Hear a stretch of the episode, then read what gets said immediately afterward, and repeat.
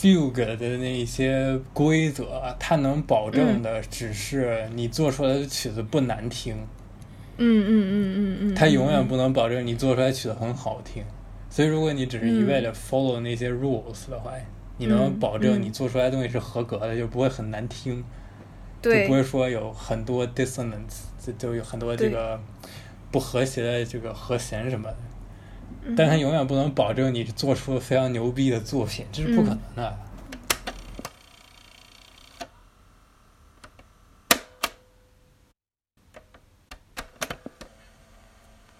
就其实我之前写的文章还比较少，我主要是在编辑别人的文章，但是现在开始自己写，你大概也会知道哪一些文章自己写的好，有些自己写的不好。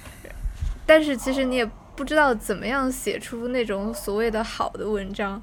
哇！我写完之后就觉得有点平，就是没什么意思。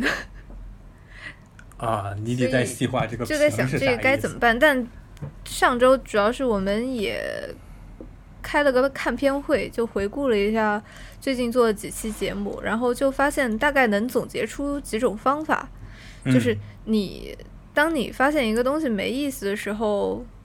可以怎么改？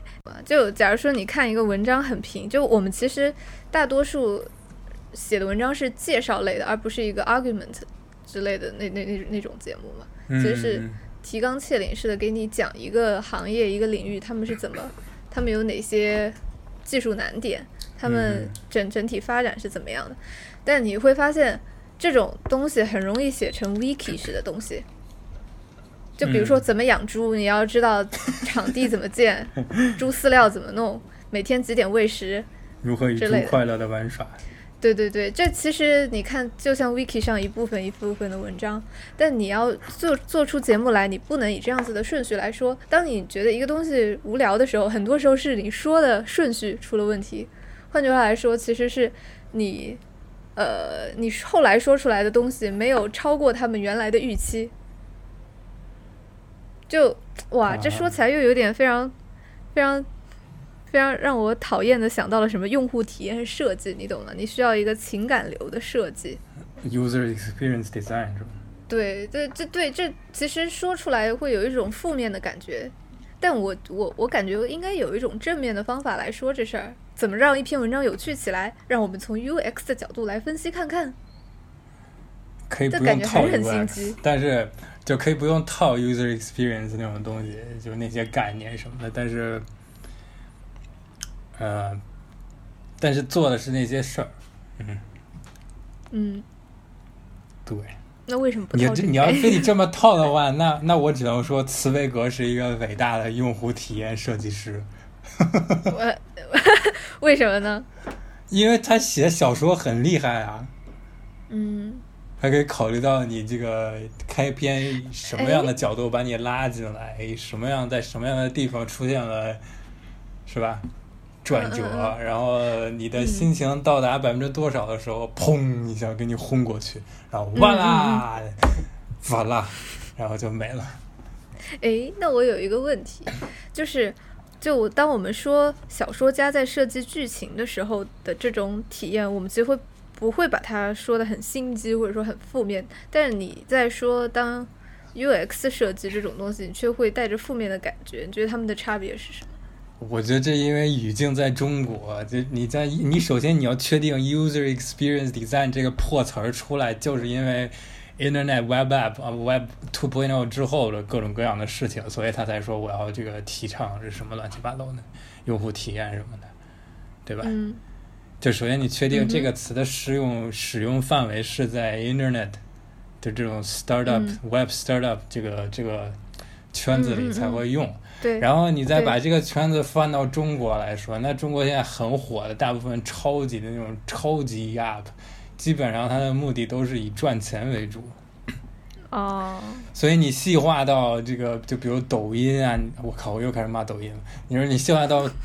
短视频类的应用软件，你细化到这儿的话，嗯，它的 user experience design 它的目的很强啊，它就是要黏住你啊。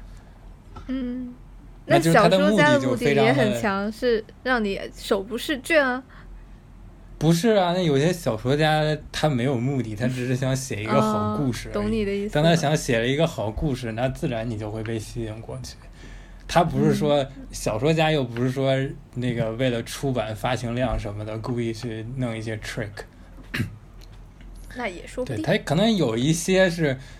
methodology 的问题，嗯，就是我用什么样的方法可以达到某些效果，这个是 scientifically speaking，就是我要把这个东西科学的、量化的把它分析出来。嗯。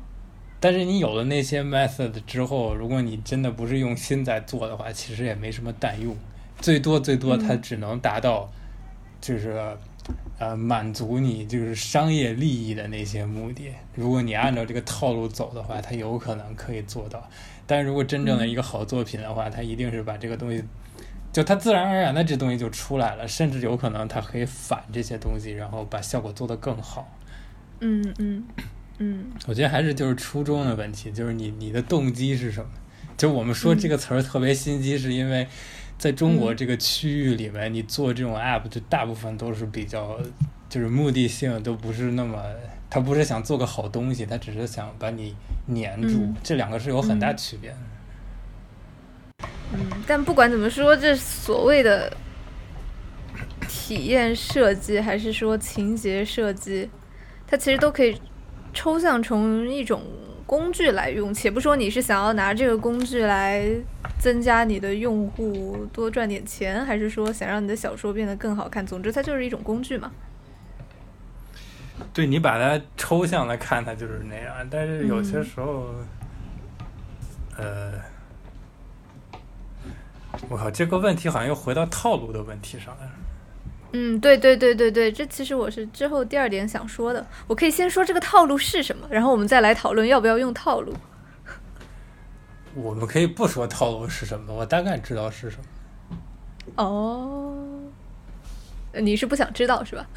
不是，就是，哎，这这事怎么说呢？就是，嗯，嗯，套路这个东西本身没啥，嗯，就是，但你那么看的话就，就就有问题。就是如果比如说你，就别人做什么事情，没问题就非常 sincere 的看就没问题。你就比如同样一句话，或者同样一些事情，嗯，这个取决于做事的人和被被，就是。做事的人对应的那个叫什么？被那个人做的事情的人，哎，不对，用户，就是 receiver，就是我接收那件事情的人，uh, 就 readers 和 writers。就如果 writers 他是一个真心在写的人的话，他如果是真心说的那句话，他真心写出来的话，嗯，呃，你就不不能用，你也不需要用那些套路去分析他到底是怎么做到的。嗯，这里就来了一个问题，什么叫真心呢？不是，那就是他想讲好故事，他想好好给你讲故事。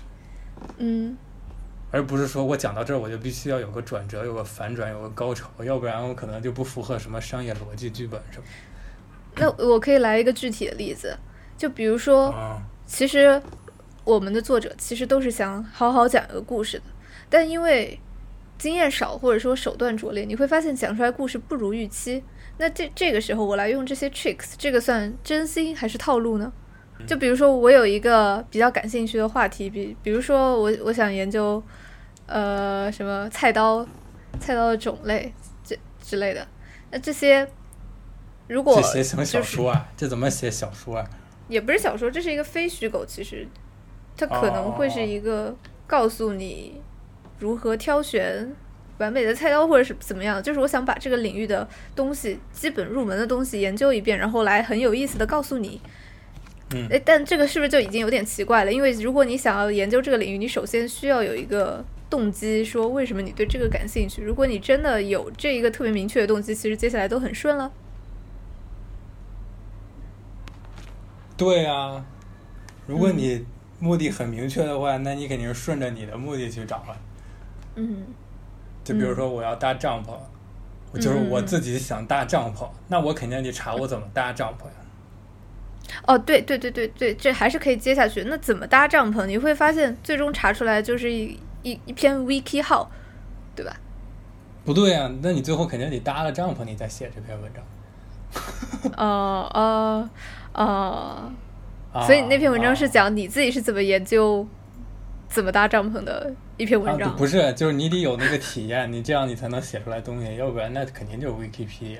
忽然忘了刚刚在聊啥，在聊怎么样才算真心？就是你觉得有，如果你是真心想说一件事，其实你是不需要任何 tricks 的吗？